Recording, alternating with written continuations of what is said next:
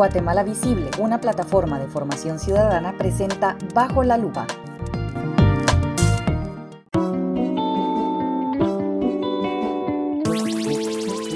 Si te interesa conocer y aprender más sobre los acontecimientos que definen el rumbo de Guatemala, este es el podcast para ti. En este espacio compartimos información, analizamos y tratamos de explicar algunos procesos políticos y jurídicos que suceden en el país. Acomódate que ya comienza Bajo la Luz, un podcast de Guatemala Visible.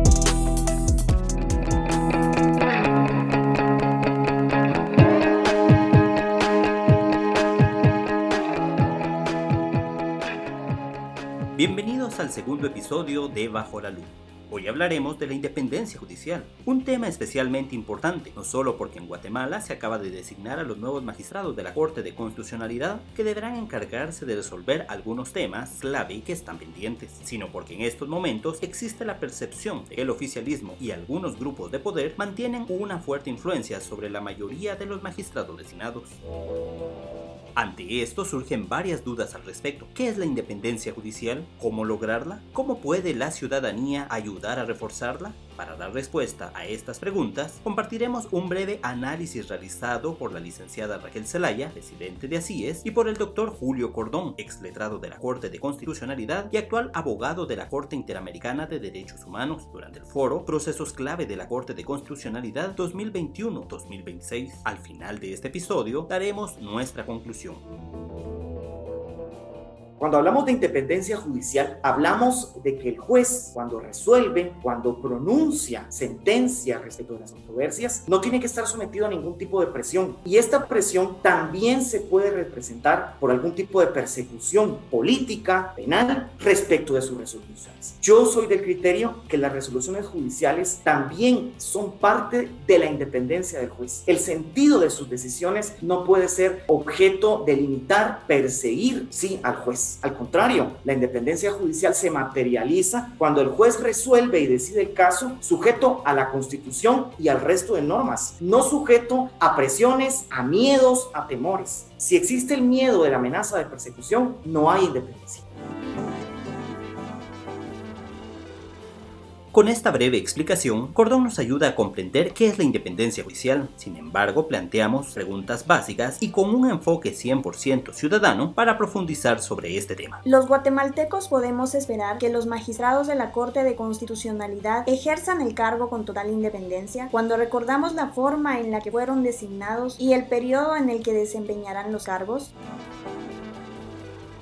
Yo sí creo que las personas que llegan a la alta corte de constitucional deberían tener un periodo más largo de ejercicio, si no vitalicio, porque eso sí les da independencia. Cuando llega gente que no ha culminado su carrera profesional, sino que su edad le permite pensar que tiene un futuro profesional cuando salga de la corte, no deja de sentir cierta atadura. La otra cuestión es que valoren tanto esa posición que sepan que tienen una función fundamental en el Estado de Derecho de Guatemala, que necesitamos una corte que rescate o que eleve la credibilidad que la ciudadanía tiene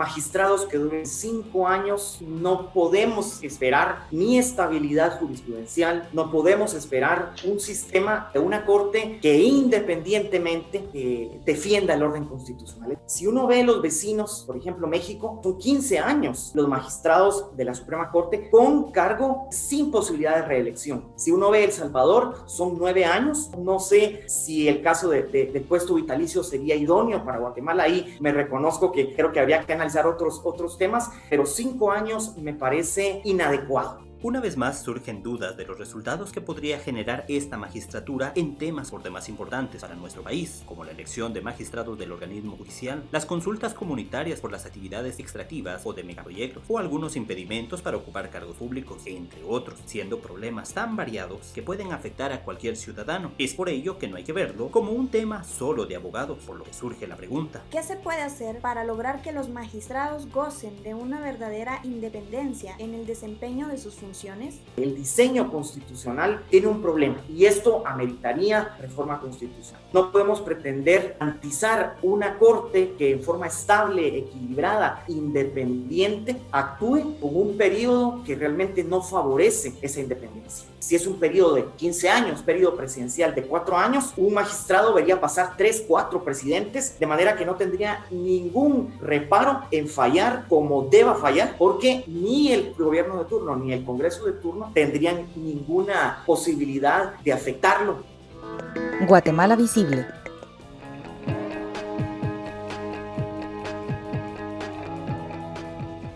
La gran solución recae en reformar artículos de la Constitución, en la cual se rige todo el Estado y sus demás leyes y recoge los derechos fundamentales de su población. Pero más allá de esta definición, recordamos que es un pacto social, porque fueron los propios ciudadanos quienes eligieron a los diputados para la Asamblea Nacional Constituyente de 1985, la cual creó esta Carta Magna, que refundó al Estado e introdujo al país en una era democrática. ¿Qué aspectos tendría que incluir la reforma constitucional para garantizar una verdadera independencia de los magistrados? Habría que analizar el tema de que una única universidad a nivel nacional tenga incidencia en la elección. A mi parecer es discriminatorio para las casas de estudio como para los profesionales de otras universidades y repensar la participación del Colegio de Abogados. No sé hasta qué punto somos los profesionales más aptos para poder designar a un magistrado hay eh, un conjunto de 30, 35 mil abogados, de los cuales votamos una ínfima parte, y que tengamos esa, ese grado de incidencia. Si se abre la puerta a una posible reforma constitucional, analizar estos dos temas. Hay sistemas como el colombiano, que a mí me parece muy interesante, pero es muy poco probable excluir a los órganos políticos de la elección. El Congreso de la República, para poner un ejemplo, es el órgano de máxima representación popular, de manera que sí tiene mucha legitimación para estar actuando e interviniendo en la elección. Lo mismo con el caso del presidente y la Corte Suprema, pues obviamente es la cabeza del Poder Judicial. Lo que podría hacerse como una posible opción, nominaciones cruzadas, es decir, eh, un órgano propone una terna a otro órgano, de manera que el otro órgano elige a partir de la terna que le propuso el otro órgano. Me parece que esta forma podría de alguna manera lograr algún tipo de equilibrio en la elección y transparentar al máximo todos los procesos de postulación, todo el proceso de auditoría social, todo el proceso de, de evaluación, que es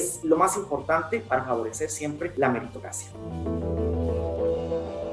en el tema de que vota el Colegio de Abogados, hay casi 35 mil y realmente 6 mil definen. Ahí es donde es más fácil llevar intereses creados que un efecto de participación colegiada del gremio. Y lo otro es por qué no encontramos maneras que ese señalamiento de falta de idoneidad se trate durante el proceso en que trabajan las comisiones de postulación, que sea más amplio el tiempo para los eh, señalamientos de falta de idoneidad, pero que se evite que cuando ya está electo es cuando viene el señalamiento.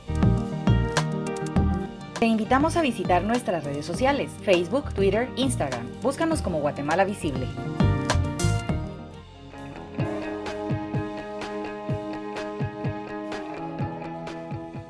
Para llegar a una reforma constitucional se necesita presentar una iniciativa de ley, una atribución conferida al presidente de la República en Consejo de Ministros, a 10 o más diputados, Corte de Constitucionalidad y el pueblo mediante petición dirigida al Congreso por no menos de 5.000 ciudadanos debidamente embaronados.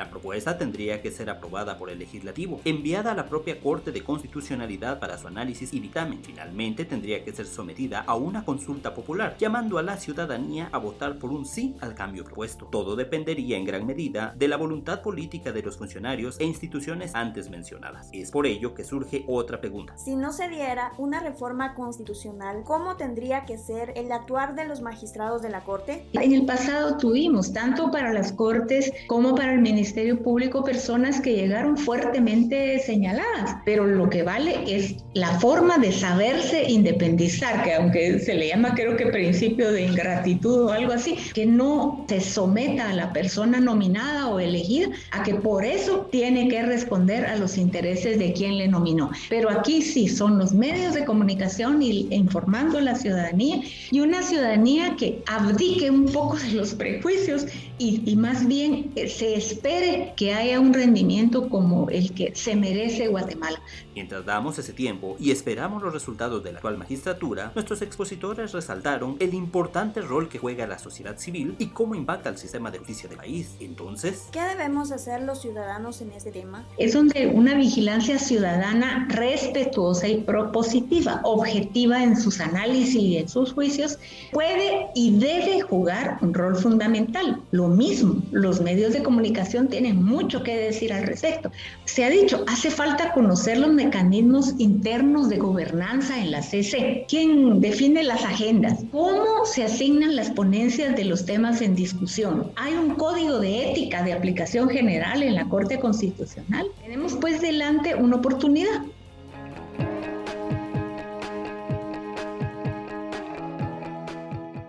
Nuestra conclusión del tema es que la independencia de los magistrados de la Corte de Constitucionalidad está condicionada a diversos elementos de las propias leyes y de la coyuntura nacional, aunque será en sus actuaciones y decisiones individuales y en sus resoluciones diarias donde veremos el grado de libertad, presiones o intereses con la que desempeñan sus cargos. Hoy más que nunca se debe considerar la necesidad de redefinir el mecanismo de designación o elección, ya que solo corrigiendo las deficiencias podremos fortalecer el rol del magistrado, buscando que sus actuaciones sean independientes. Al mismo tiempo, respaldar y en su momento vigilar que se desempeñe el cargo apegado a la ética, a los principios constitucionales y que al final del periodo cumplan con los compromisos asumidos el día que tomaron posesión del cargo. Guatemala Visible. Te invitamos a que dejes tus comentarios e interactúes con nosotros sobre este tema. Visita nuestra página web guatemalavisible.net y entérate de los procesos importantes del país.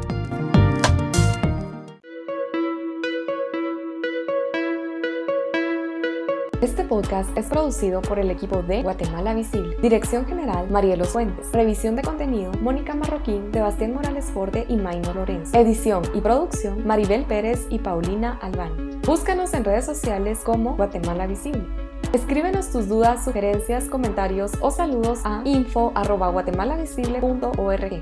Gracias por escucharnos en esta edición y recuerda estar pendiente de los nuevos episodios de tu podcast Bajo la Lupa.